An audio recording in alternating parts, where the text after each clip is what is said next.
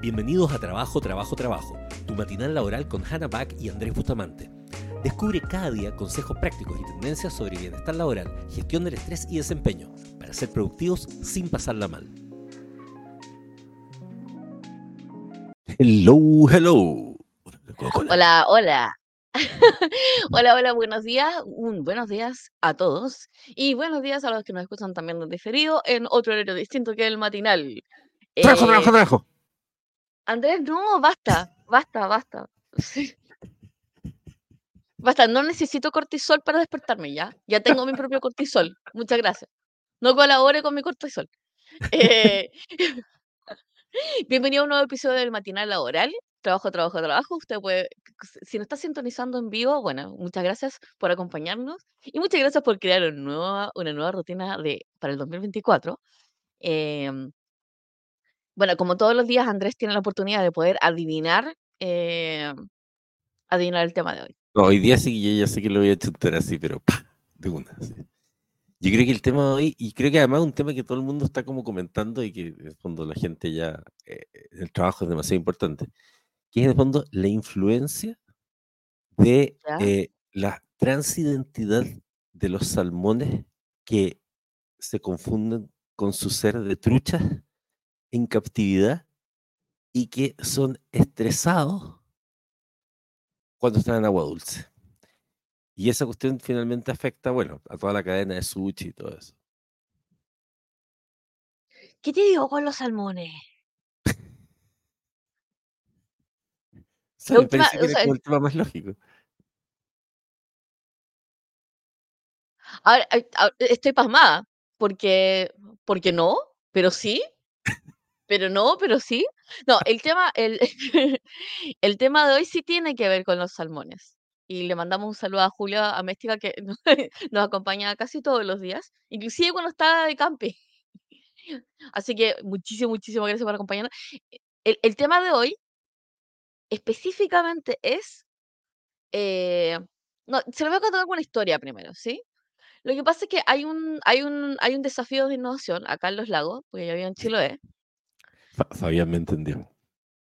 y, eh, y, y, y- se lo mando a Andrés, evidentemente, desde, desde, desde mi profunda, desde mi profundo espíritu como agente del caos, porque me- siempre me gusta mandarle cosas en la noche que no tienen absolutamente nada con nada para ver si lo confundo. Claro. Entonces, le mando el desafío y digo, esto me parece demasiado entretenido. O sea, me parece demasiado, demasiado entretenido. Creo que lo deberíamos hacer. No tiene nada que ver con las líneas de negocio, nunca hemos trabajado con salmones, pero eh, básicamente habla eh, de eh, las conductas, o sea, algo que mejore las conductas de alimentación y, la y, no la- y, evitar el desperdicio de pellet en la alimentación de los salmones. O sea, cacha la cuestión así, como nada que ver. Pero yo dije, algo hay acá. Entonces yo soy una persona muy observadora y soy muy zapa. Entonces yo vivo al frente de una, de una salmonera. Entonces veo la cajita de los salmones y veo el proceso de alimentación. Y yo dije, los salmones están aburridos. Yo, si fuese un salmón, y ahora aparte, la, la parte la eh, está la parte etnográfica, ¿cachai? De la cosa. Yo, si fuese un salmón y estuviera todo el día en una piscina, estaría aburrido. Entonces, ni tonta ni perezosa, me puse a investigar sobre qué diablos pasa con los salmones, ¿cachai? Y, eh, o sea, y uno, ¿están aburridos? Eh, dos, ¿cuáles son las condiciones de alimentación? Y tres, ¿qué sucede con los salmones cuando están en una piscina? Porque los salmones como que eh, crecen en un lugar, los meten, lo- los meten de los contenedores a las piscinas para que crezcan, los alimentan, después lo engordan y después lo mueven de una piscina a otra para que sean faena- faenados. Y yo estoy en la última parte, eh, que es como premuerte.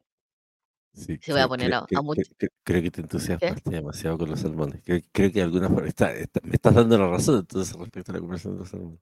Ahora, yo creo que lo Entonces, importante es para la gente que ve Jujutsu Kaisen, como Fabián, sí, eh, que lo más importante es decir en la vida salmón. salmón. Bueno, el punto es que eh, eh, leyendo, leyendo, la, le- leyendo la literatura científica, evidentemente, claro, los salmones sí se aburren. O sea, tú Oh, dirías, oye, pero, Pero claro, es como, oye, pero si los salmones tienen alimento, están protegidos, en, en, la, naturaleza tendrían, no sé, lobos marinos que los vienen a tratar de comer todos los días. Acá tienen solamente lobos marinos cuando los lobos marinos les da pajita ir a comprar, eh, comer chorito y vienen a pescar en, en las piscinas. Pero aparte de eso, no le sucede nada, o sea, no tienen ninguna de las cosas difíciles, ¿cachai? Del medio ambiente y bla, bla, bla. Y adivina qué pasa. Se depriven los salmones, po. Siendo que tienen comida, están protegidos, ¿cachai? Y, y cada cierto tiempo tienen un humano que les da comida, todo, se aburren, se aburren como ostras. Y no solamente se aburren como ostras, como tienen poco, tienen, como tienen poca motivación, se dan como a los bordes de la, de la jaula de salmón y se quedan ahí, pegados. Evidentemente, o sea, mi reflexión ahí, ¿cachai? Después de la literatura dije, ah, espérate, entonces lo que hay que poner es un estresor. Tiene que poner un estresor en, en, en tiene que poner un estresor en la jaula de salmón, tiene que ponerle luces de colores, eh, eh, probablemente necesitas, ¿cachai? Generar algún tipo de estímulo en la superficie del agua, eh, puede ser cuestiones de luces, tiene que cambiar cada cierto tiempo para que funcione ese estímulo. O sea, básicamente todos los seres vivos funcionan bajo estímulo. Em, y justamente el tema de hoy es motivación y estímulos. ¿Cómo diablos? Hannah Mossel. ¿Cómo diablos operar en un ambiente donde está, o sea, donde hay rutinas y donde la gente se te muere de aburrimiento? Imagínate que en una, era una empresa bacán. Que cuida a su gente y todo eso, pero la pega es rutinaria. Entonces, no sé. Estoy pensando que cosas que sean como muy, muy, muy, muy estandarizadas, pero es rutinario. Esto, como casi todos los días es lo mismo. Eh, los proyectos son lo mismo, los clientes son lo mismo. Probablemente trabajan para un solo cliente y todo. Eh, y hacen lo mismo. Ya, Bueno, ¿cómo, cómo? empresas que no son rutinarias y tienen áreas rutinarias. pues, O sea, imagínate las áreas de cualquier, cualquier área, no importa lo emprendedora que sea la, la empresa, Sí, tienen las áreas, no sé, de contabilidad que tiene que estar viendo recibos, ¿cachai? Cosas sí, por el estilo, es también un tema. Todo un tema.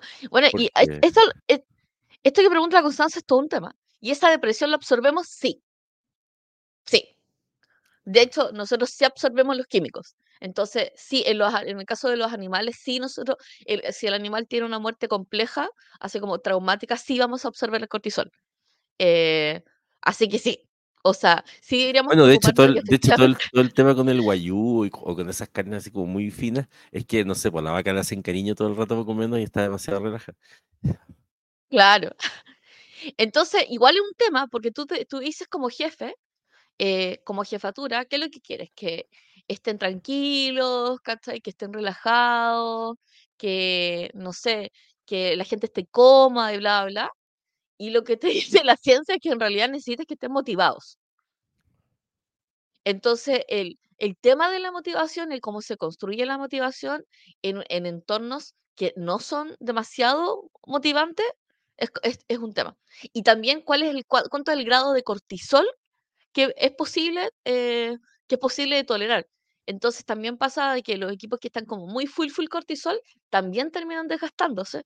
Entonces, ey, hoy es justamente el episodio donde vamos a hablar de cuánto cortisol, cuánta motivación para tus De hecho, equipos. de hecho, muy gracioso, pero tú estás nombrando los, Ujú, los, los, los trabajos rutinarios y lugares fome eventualmente, Sí, pero también pasa que eh, si tuvi- en, en empresas que como todo es demasiado bacán, y como que tienen todos los sí. beneficios, tienen todo lo que se entra a esa zona de confort donde también se pierde la motivación. Sí, Eh, y es un, es un- tema interesante, porque en el fondo está es- esta mezcla, en el fondo que necesitamos justamente, como dices tú, de, de- de cortisol con, eh, con bienestar. Eh, cualquiera de los extremos eh, te va generando, te va generando problemas. Entonces, un trabajo extremadamente rutinario a veces se transforma en un trabajo cómodo también. Y, y, y, y en el fondo, y aunque sea bonito y el lugar sea bacán y en el fondo sea como motivador y, y que sí, suena motivador, el fondo, estar motivado no es estar eh, haciendo de cheerleading. No, Eh, eso no es el sinónimo de la sí, motivación. sí.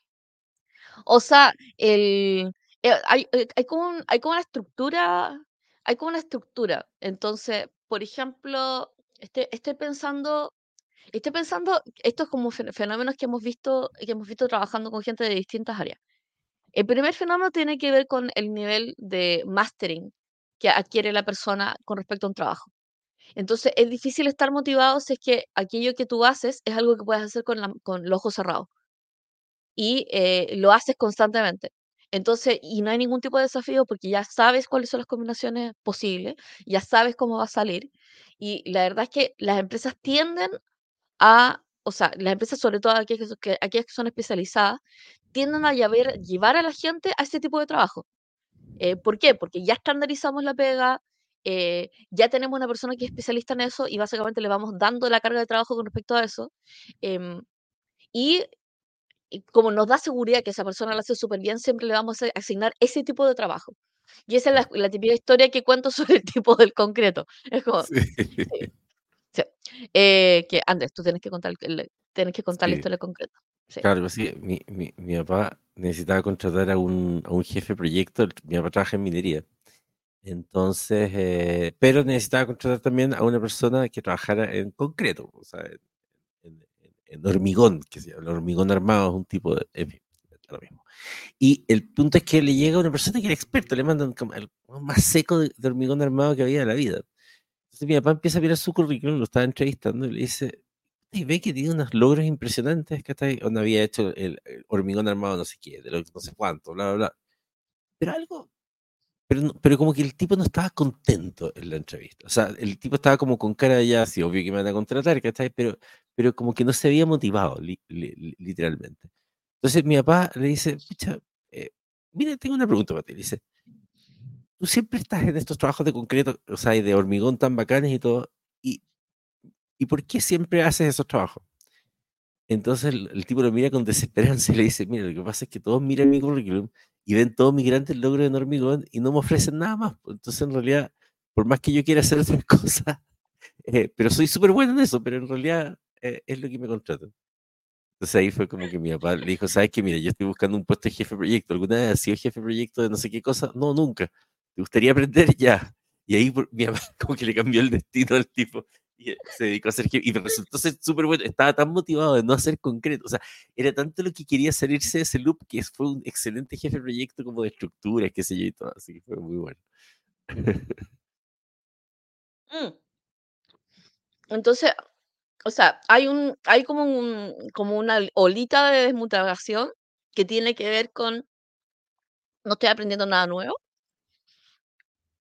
lo que hago ya no es desafiante, o algo que dijo, algo que dijo Gino por acá, esto, que es ponerle plazos que no puede cumplir, que es desesperanza. Entonces tú vas perdiendo la motivación cuando tienes desesperanza de que puedas resolver algo. Entonces, por ejemplo, atención al cliente es todo un tema. Entonces, atención al cliente en una empresa donde sabes que cuando una vez que resuelvas un problema a un cliente te va a volver, vas a volver a tener ese problema y no lo puedes resolver de forma permanente, genera desmotivación. Claro. Eh, Entonces, ahora, hay desmotivación por estrés, evidentemente, pero en este caso quiero hablar como de la desmotivación por cosas fome, porque creo que hay una forma de construir cargos y trabajo y diseñar el trabajo de uno para que no sea así. Em, Ahora, también ¿Mm? un tema que, que, que no, que, que no es menor Eh, es lo que conversábamos el otro día respecto del, del fondo de la neurobiología de la motivación y, y- y- lo- Mm, y la mentalidad de crecimiento.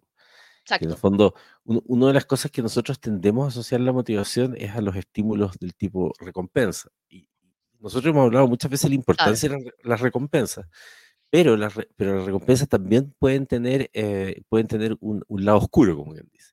En el fondo, y es que las personas, claro, tú les das una recompensa, se motivan, pero en el fondo lo que se ha descubierto es que sobre todo si las tareas son muy fomes, de hecho, de hecho tiene mucho que ver con eso. O sea, digamos que tienes tareas que son relativamente estándares, estáticas, etcétera y todo. Y entonces tú dices, ah, perfecto, eso lo que voy a hacer es que, no sé, voy a dar premios, o tú mismo te defines premios cuando termines ciertas tareas y todo. Lo que ocurre es que la, la dopamina base, que es el, el, en el fondo la, la, la, hormona que regula la, motivación, la más, o la más típica que regula la motivación, em, lo que hace es que la tienes súper baja todo el rato. porque, o sea, incluso sí, tienes po, un nivel de cortisol y más encima tienes súper bajo eso. Entonces, cuando te das el premio de comerte la pizza, no sé, o hacer la cosa rica que ibas a hacer como premio, aumentas la, la dopamina a un nivel que es muy alto. Entonces, la diferencia que hay entre la dopamina base y la dopamina de ese momento es muy alta y pasa un sí. fenómeno muy desgraciado. que es que cuando tienes un shot de dopamina alto, algo le pasa al hipocampo que hace que como que te olvides de lo que hiciste antes. Entonces el Ah, cerebro desvaloriza el trabajo. Entonces estuviste cinco horas trabajando, te diste el premio y el cerebro hace que se te olvide esas cinco horas que estuviste y, y se queda con la sensación de que no avanzaste más encima. Entonces, ya, entonces, entonces lo que ocurre es que la persona empieza a, a- a querer solamente estar en eso y pasa un fenómeno que es aún más desgraciado, que entonces a medida que vas haciendo ese juego, se hace cada día más insoportable trabajar, porque te parece, ca- ca- te parece cada vez más grande la diferencia entre el sí, momento en que trabajas. Gente que dice, ah, no, sí, pero entonces lo que voy a hacer es que voy a partir haciendo algo muy motivante y después me pongo a hacer la cosa fome y la verdad es que también eso genera ese- esa misma fluctuación o la va empeorando. Entonces sí, el, el- entonces, el secreto detrás, porque uno dice, oye, ¿por qué los grandes sabios y toda esta cuestión de que hay que tener disciplina y, y como de caminar por las calles haciendo cosas fome y hacer esa cuestión del, del señor Miyagi y todo? Y claro, lo que se descubrió, y, y hay una doctora que es la doctora Carol Reck de, de, de Stanford, igual que, que el doctor Huberman, que es mi ídolo, eh, que investigó lo que se llama la growth mentality o, mentalidad de crecimiento y cachó a toda esa gente que eran como los deportistas que hacían cosas fome, o sea, que es como ya, el deportista gana las Olimpiadas, pero en realidad todo el resto de los días que no está ganando las Olimpiadas, bueno, está cinco horas caminando, haciendo unas cosas que nadie haría, que son muy aburridas, y justamente ahí venía, el, el- ese era el secreto que descubrió, que era que cuando no te generas estos grandes motivadores, sino que en el fondo sabes que en algún momento vas a tener una recompensa, lo que aprendes es a valorar el esfuerzo o valorar el proceso, proceso. Y al valorar el proceso en realidad generas un poco de dopamina durante el proceso, pero mantienes la dopamina base casi siempre y te mantienes más motivado porque es motivante hacer la cosa fome. Porque en el claro, fondo no estás esperando que de inmediato pase algo bacán. Ah, sí, algún día voy a ser millonario, pero no importa, ahora estoy haciendo esta cosa fome que es, sí, es loco. Pero, pero esto, esto es neurobiología. que- sí, en el proceso, o sea, es, es un proceso, claramente. O sea, cuando estás, cuando estés trabajando en un trabajo que tú consideras fome o que ya dominaste, es como, ah, no, ya sé instalar esta cuestión, ¿cachai? Lo puedo hacer en bla, bla, bla. Eh, la única forma de poder cortar ese como proceso de desmotivarte es hacerlo de otra forma. Claro. Es como, lo vengo haciendo desde hace 10.000 años, con los ojos cerrados, voy a optimizarlo. Entonces, esa es una forma de recuperar la motivación cuando estoy trabajando. Hay una cosa que Está diciendo Pablo que, sí, o sea, y de hecho, esto es como parte de la estructura de lo que hemos trabajado con los fellows, que tiene que ver cuando tú tengas algo de forma repetitiva, qué te está generando estrés emocional, cuán- qué te está atrasando, que no te gusta hacer, optimízalo. Pero no lo optimiza para que esté optimizado. No, no, no, optimízalo por optimizarlo, porque sí. Ya que lo tengo que hacer 10.000 otras veces, es como, vamos a optimizarlo. Entonces, una de las cosas que trabajamos con, con uno de los fellows tenía que ver como con la generación de, de la receta, de, la comida. Entonces, cuando tú, o sea, esto todos lo descubrimos en pandemia, cuando tú tienes que pensar que tienes que co- cocinar tres veces al día, especialmente cuando tienes niños y hay rutina, cuando tienes que cocinar tres veces al día, cuando tienes que hacer las compras, tienes que preparar la receta, tienes que atender a, a- a los distintos gustos de la casa, tienes que atender un presupuesto, ya todo eso no solamente es estresante, sino también es extremadamente rutinario y terminas así como voy a comer un pan con queso. ¿cachai? O sea, de verdad, como sobrecarga, sobrecarga, ¿cachai? Entonces, eh, en- en- en- eh, este, este es un súper buen ejemplo de cómo llevar la motivación de cosas, de objetos que no son motivantes. Porque es cocinar. Nadie te va a premiar, ¿cachai? No estáis haciendo un premio, bla, bla, bla. Pero ¿qué hice yo, por ejemplo? Primero, eh, lo, lo dije, dije, voy a optimizar cómo puedo cocinar una vez a la semana para toda la semana. Entonces, una vez que lo logré, fue como ya, en un día puedo cocinar toda la semana, bacán. Pero después dije, ya, pero ¿cómo puedo hacer que esto sea nutricionalmente, nutricionalmente razonable? ¿Cachai? Entonces está en, en esa primera fase de ChatGPT, dije, ya, o sea, como cuando te dan como más tokens, ¿cachai? Como para jugar, eh, jugué con ChatGPT y dije, ya, necesito, eh, necesito eh, mínimo, mínima tasa como diaria, ¿cachai? De cada uno de los alimentos y esta combinación de alimentos para tratar este tipo de síntomas. Definitivamente teníamos más tokens cuando estábamos partiendo, por cierto. Eh, entonces hago esto, y lo que, y lo que fue es que durante los seis meses que estuve viviendo en México, terminé desarrollando un, un, tipo de, un tipo de cocina que lo que hace es cocina dos cosas y saca como más o menos como ocho recetas distintas. Y no me desmotivé, cociné durante seis meses tres veces al día, o sea, para, con tres comidas al día, y creo que solamente comimos, solamente repetido aquellas cosas que nos gustaba comer, que era lasaña, porque estoy yendo con un uruguayo, ¿cachai? Eh, y el uruguayo, eh, ¿sabes? ama la pasta, ¿cachai? Como, comería pasta todos los días si que se pudiera. Ahora quiero una lasaña. ¿Cachai? Pero el, pero el secreto el secreto de la motivación en una tarea aburrida es optimizarla. Lejos. Mm. Es optimizarla y optimizarla. Y esta es la cuestión. Si usted cocina porque alguien le va a decir, uy, qué rico, cagó. Claro. Ese proceso no funciona. Es como que a él le gustara o no le gustara, era como el pelo de la sopa. ¿Cachai? Era como, era, o sea, era el pelo de la cola, era, no, era, relevante. Lo importante era cuánto había optimizado el proceso. O sea, cuánto tiempo había cortado, cuánto tiempo había cocinado, cuánto tiempo duraba las comidas, cuántas comidas sacaba. Entonces eso, por ejemplo, ya lo bajé un sistema. Y ahora que terminé el sistema, el otro día lo vi y dije, oh. Entonces, ahora una, una fellow lo va, lo va a probar y ahora mi proceso de optimización va a ser optimizarlo, personalizarlo para otra persona.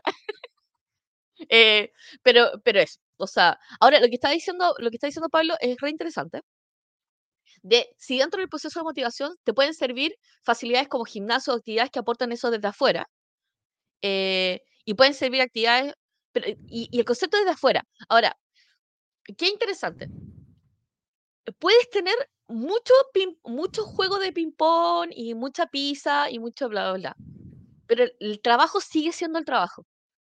Entonces, cuando la persona se ve enfrentada al activador, que es básicamente un Excel, que tiene que volver a transformar en una presentación en Power BI, o sea, un gráfico en Power BI, puede que lo que haga el gimnasio eh, y las otras facilidades disminuya el nivel de cortisol que estoy eh, al cual estoy frente a la motivación, pero no me está generando, no, no, no, o sea, no me está motivando. Y una, y y una de, de, las cosas que normalmente conversamos, especialmente con, con los con, con, los profesionales con los que trabajamos con Fellowship, es que, eh, es que tenemos que tener mucho cuidado con agregar como aderezos al trabajo. Es como, el trabajo es el trabajo. Eh, entonces hay gente que es como, oye, mi vida está súper aburrida, pero mira, agrego un nuevo gato. O mi vida está súper aburrida, pero mira, agregué un diplomado que no tiene nada que ver con mi pega. O mira, mi pega está súper aburrida y tomé este, o tomé este otro curso. Y la verdad es que todo eso es alrededor y es evadir el problema. Es como, el problema es que el trabajo en este momento está siendo aburrido. Entonces, si quieres arreglar el trabajo aburrido, tienes que arreglar el trabajo. No puede, y el estímulo y el proceso alrededor del trabajo. No puedes arreglar las cosas alrededor del trabajo. No le agreguen cosas. Ahora, eh, efectivamente, creo que creo que, que, la clave está en, en, esta cosa que les comentaba, de cómo, de cómo, cómo logran aprender a, a querer el proceso.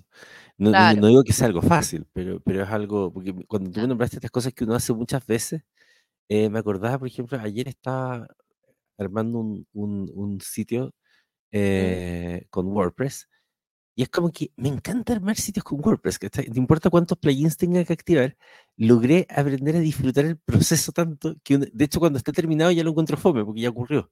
Como que creo que disfruto más el proceso de, de, implementar un WordPress con sus plugins y cosas por el estilo que... Eh, y yo creo que ahí lo que, lo, que, lo que fue pasando es que como siempre, como investigué mucho de WordPress y era como hacer, como que siempre era estaba en modo discovery. Entonces mm. asocié mi, mi instalación a estar probando plugins, entonces puse mi cerebro en modo de aventura, pero sin una, sin una finalidad. Yo creo que justamente cuando, cuando empecé a, investigar, no sabía en qué iba a terminar. Entonces logré asociar a en mi cerebro que el proceso era demasiado interesante porque mm. no tenía justamente un final.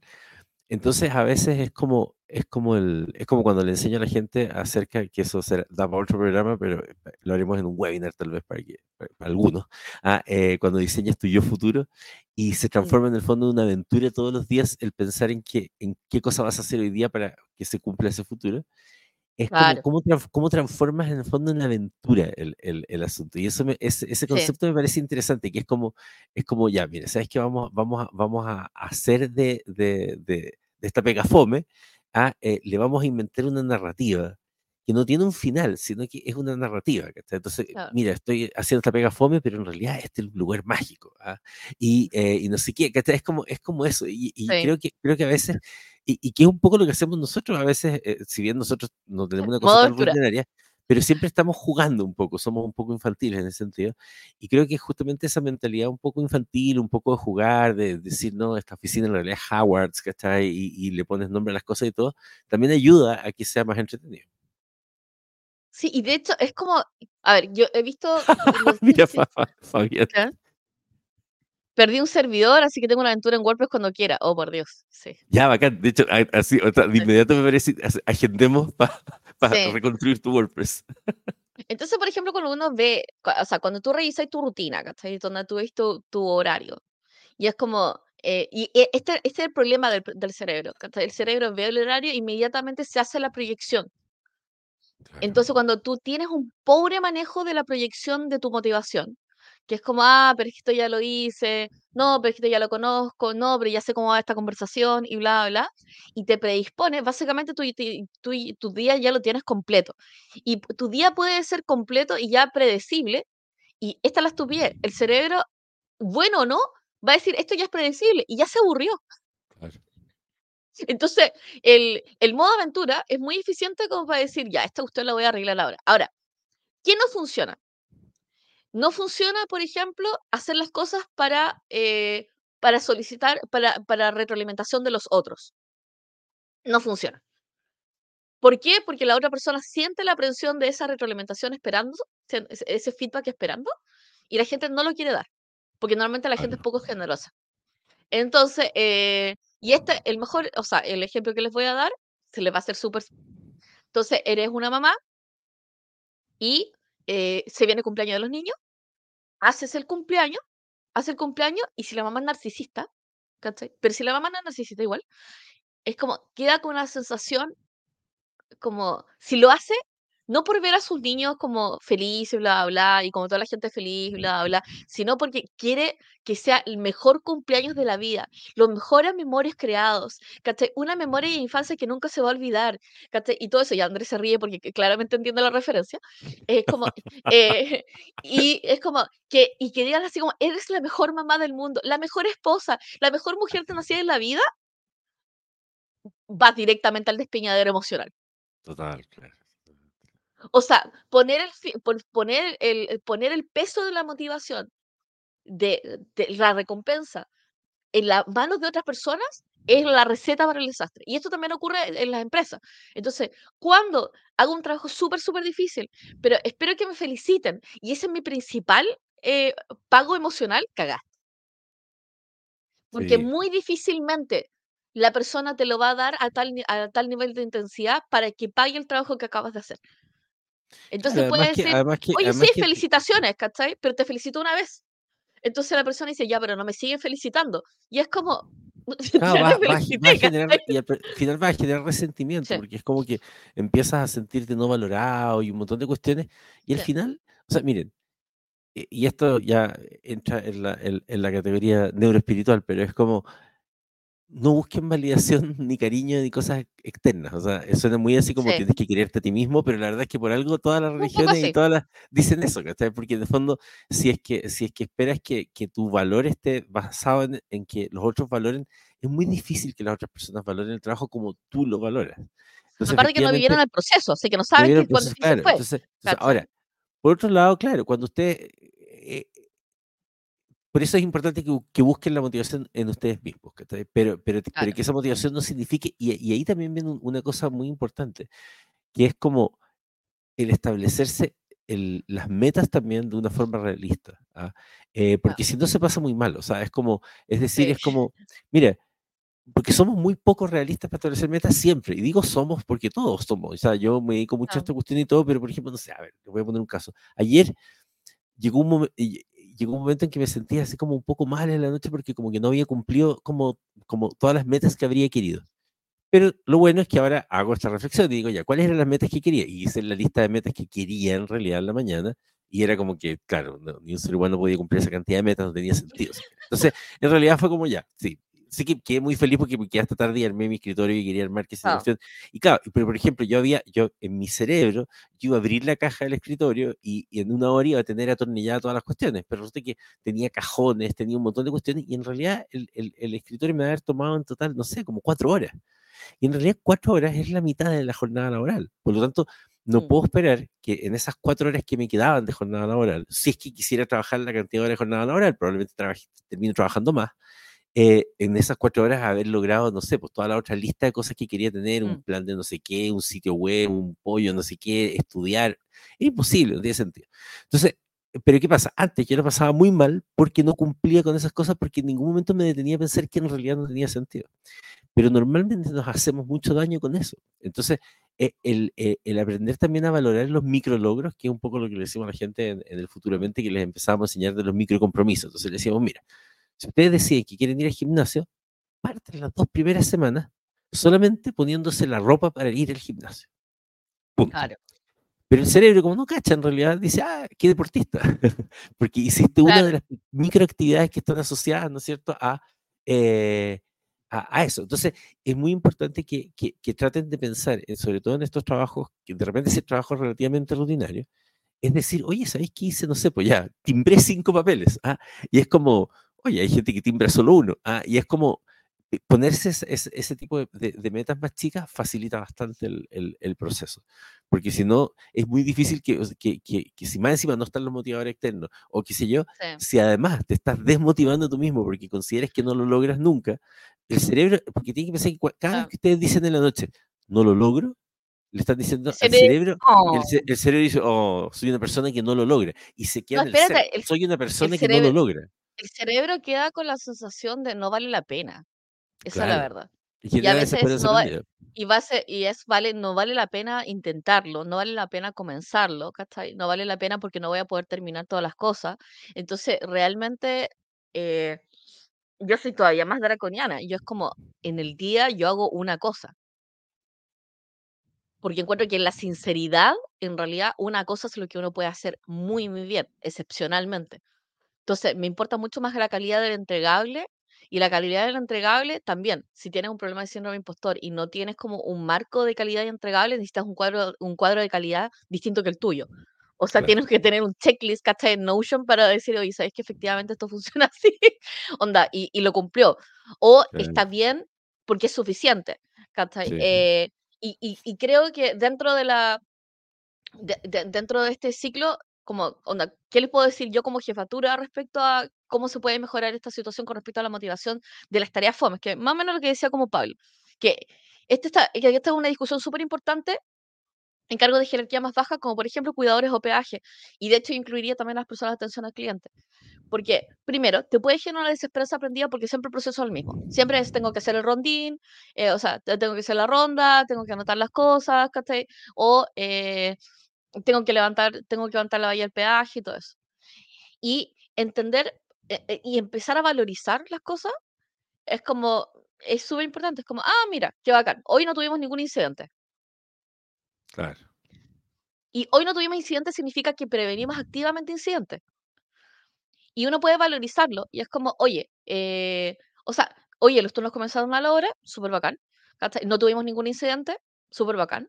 Eh, es como, no tuvimos, oye, tenemos cero tasa de reclamo, bacán. Oye, ¿sabes qué? No tuvimos atochamiento, más de, no tuvimos más de tres autos atochados, ¿cachai? A la vez, súper bacán.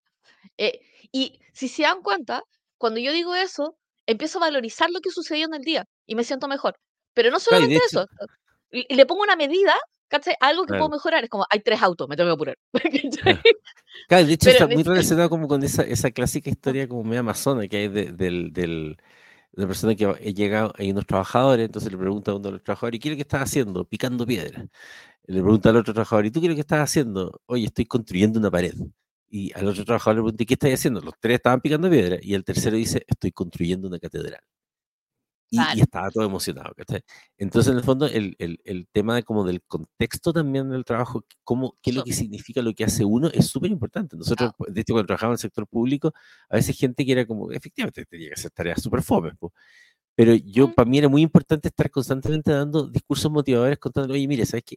Ese timbraje que acabas de hacer eh, gracias a eso, no sé, pues, una persona que tenía hambre ahora puede comer, qué sé yo, tiene un subsidio, lo que sea, y se transforma en una pieza importante de algo, de, algo más grande. Entonces eso es muy, e, es muy, muy bueno.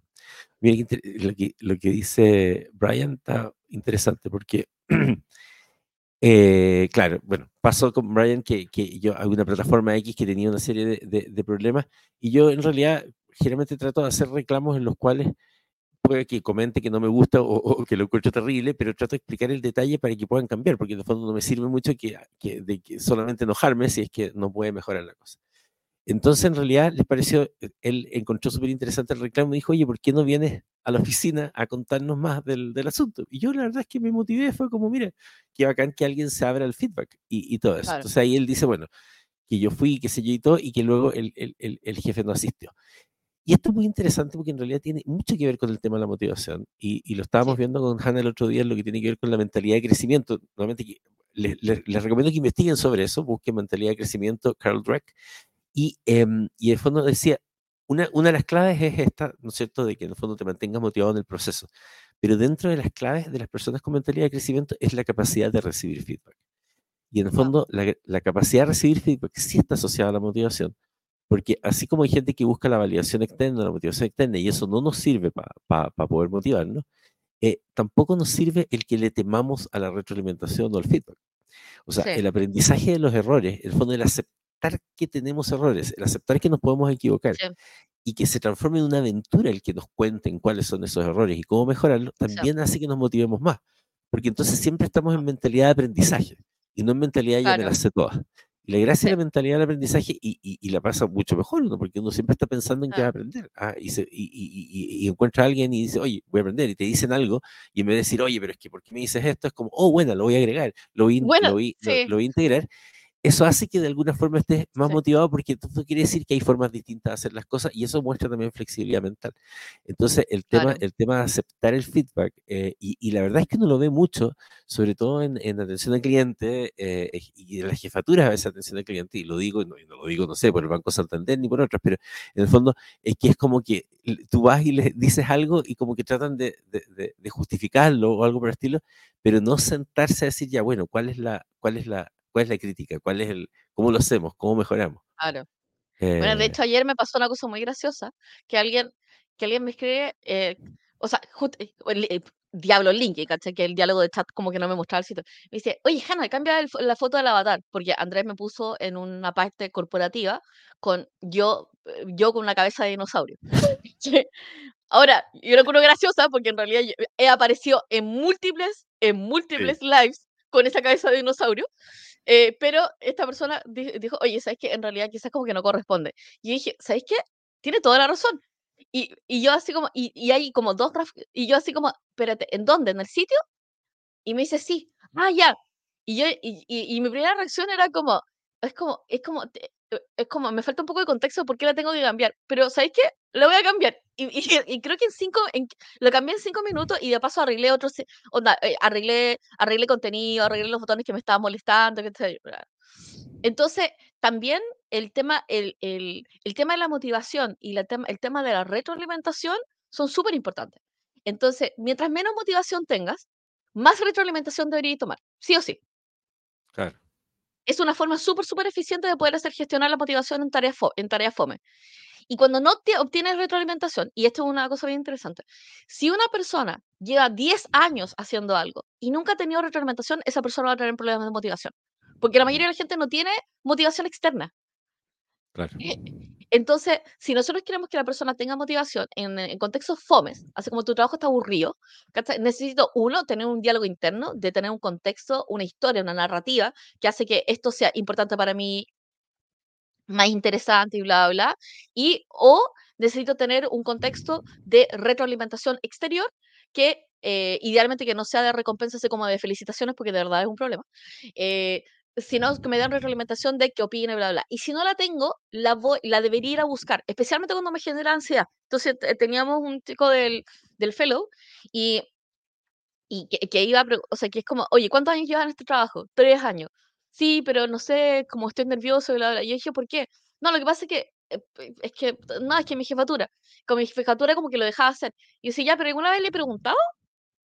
Oye, ¿sabes que en realidad no? ¿Y le, le he pedido ayuda? No, en realidad no.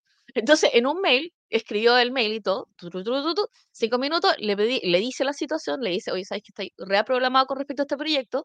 Eh, todos los compromisos de gente que debería estar actuando en este proyecto no están funcionando y me gustaría también saber si es que estás de acuerdo con esto, esto, esto con respecto a pasado, re- con rendimiento anterior.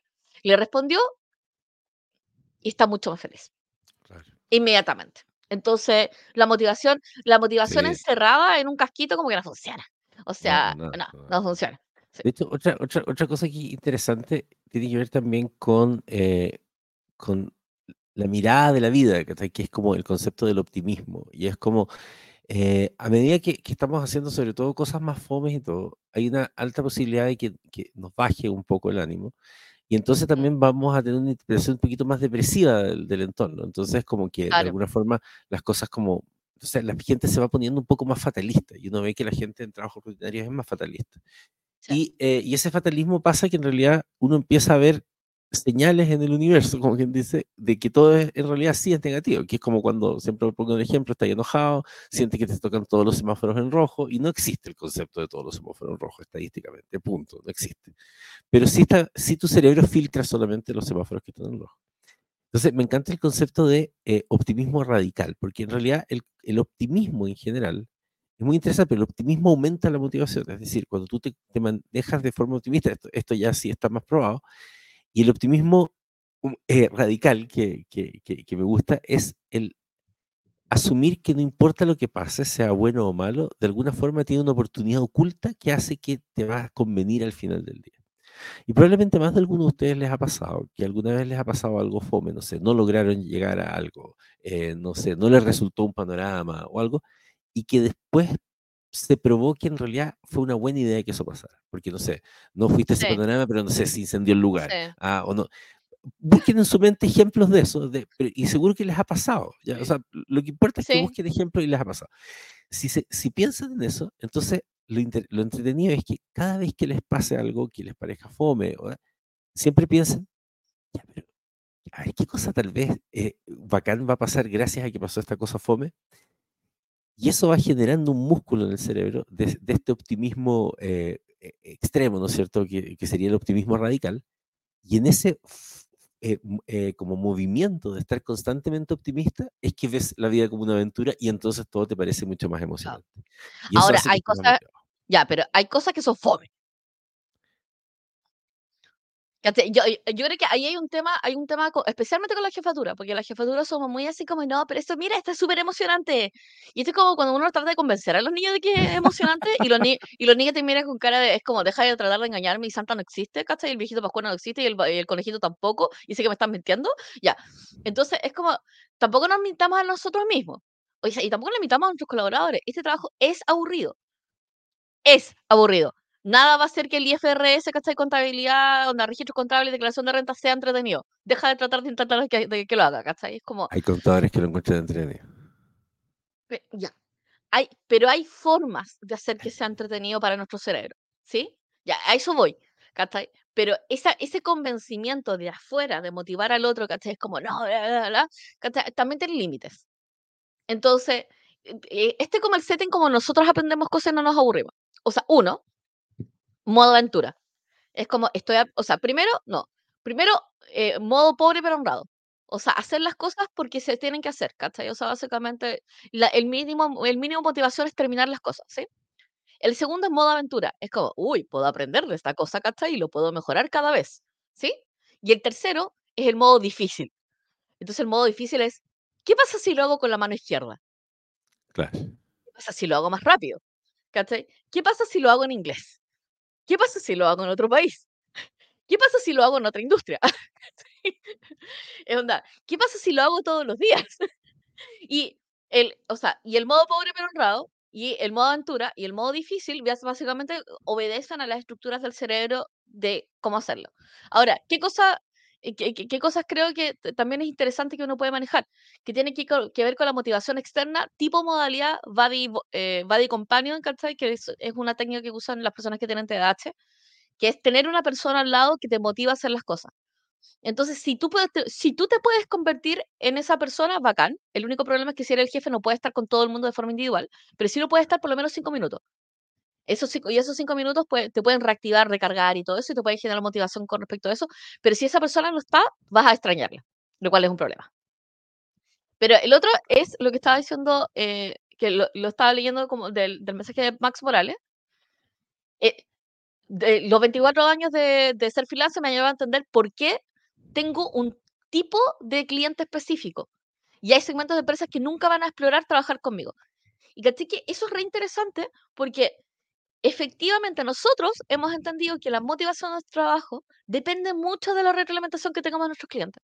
Y hay un tipo de cliente y un tipo de gente con lo cual me gusta trabajar y hay otro tipo de gente que no.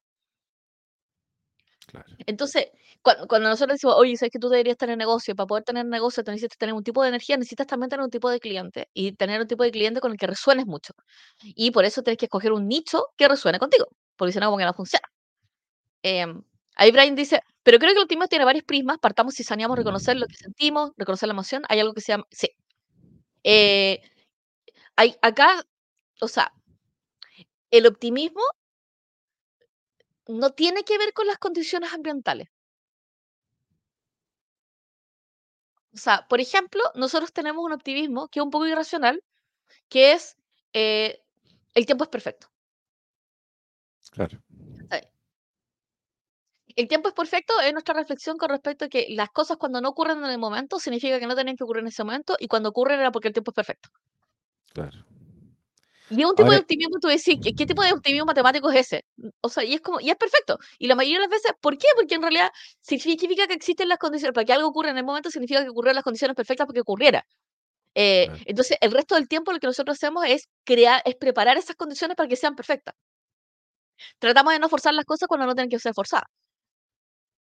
Claro, y yo creo que esa, esa sensación como universal, en el fondo, eh, que nuevamente sí puede sonar, y creo que, y creo que ahí es como, eh, puede sonar como de loco un poco el, el concepto de, de, ser optimista radical o qué sé yo, porque, porque sí, uno podría decir, desde el punto de vista psicológico, eso se llamaría negación maníaca, que es cuando, cuando en el fondo niegas la realidad y creas una realidad que no existe, pero la verdad mm. es que tiene que ver no con negar la realidad, tiene que ver con, con, con, ver la realidad como algo demasiado más amplio. Por ejemplo, ayer me pasó que tenía que armar este escritorio y empecé a armar el escritorio y todo, y de repente eran, no sé, eran las 12 de la noche o algo así, y veo que me quedaban esos cajones que eran, eran interminables, o sea, no, era, y era realmente demasiado fome, porque, porque no es solo tener que seguir las instrucciones, sino que además los tornillos son mm. muy duros y tenía un destornillador chico, o sea, era obvio que me quedaban por lo menos, o sea, si yo decidía que iba a armar el escritorio ese día, que era mi meta, mi, iba a estar hasta las 2 de la mañana de todas maneras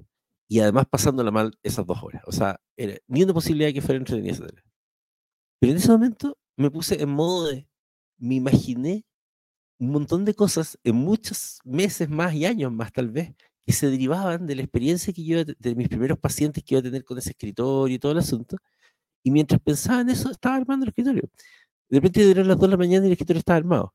Y en el fondo me quedé en esa, un poco en esa, en esa enseñación de una, pero si ustedes lo piensan, al terminar de armar el escritorio no iba a tener los pacientes, no iba, a pasar nada de lo que yo estaba imaginando. Todo eso que yo estaba imaginando va a pasar en tres años más o qué sé yo, da lo mismo. Pero en ese juego... Pero Andrés, ya, Andrés ya tienes pacientes.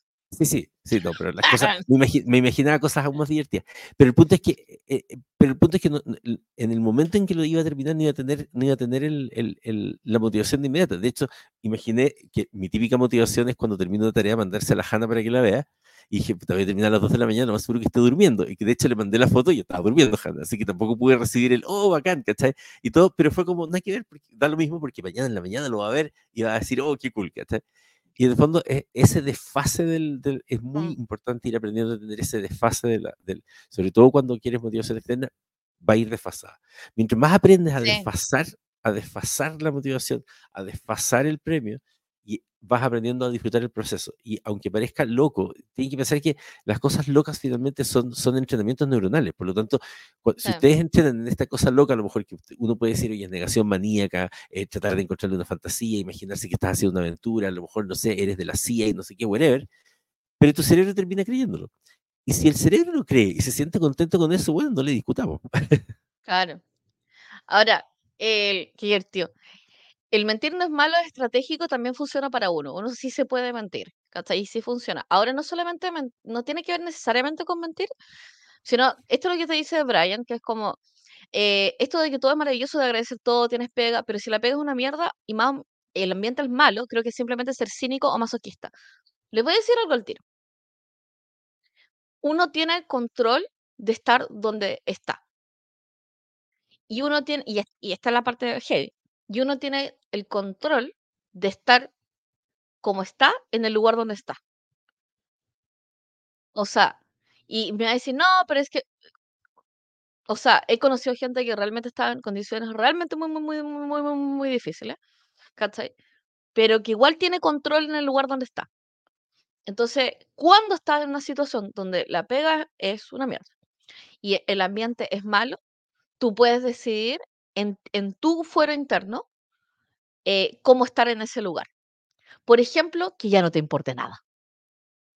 Por ejemplo, de, hecho, tú has conocido que es como, ¿sabes que Yo ya no le veo futuro a este trabajo. O sea, creo que este jefe nunca me va a dejar avanzar. Entonces, lo escuché y fue como, eso significa que ahora puedes probar cualquier cosa.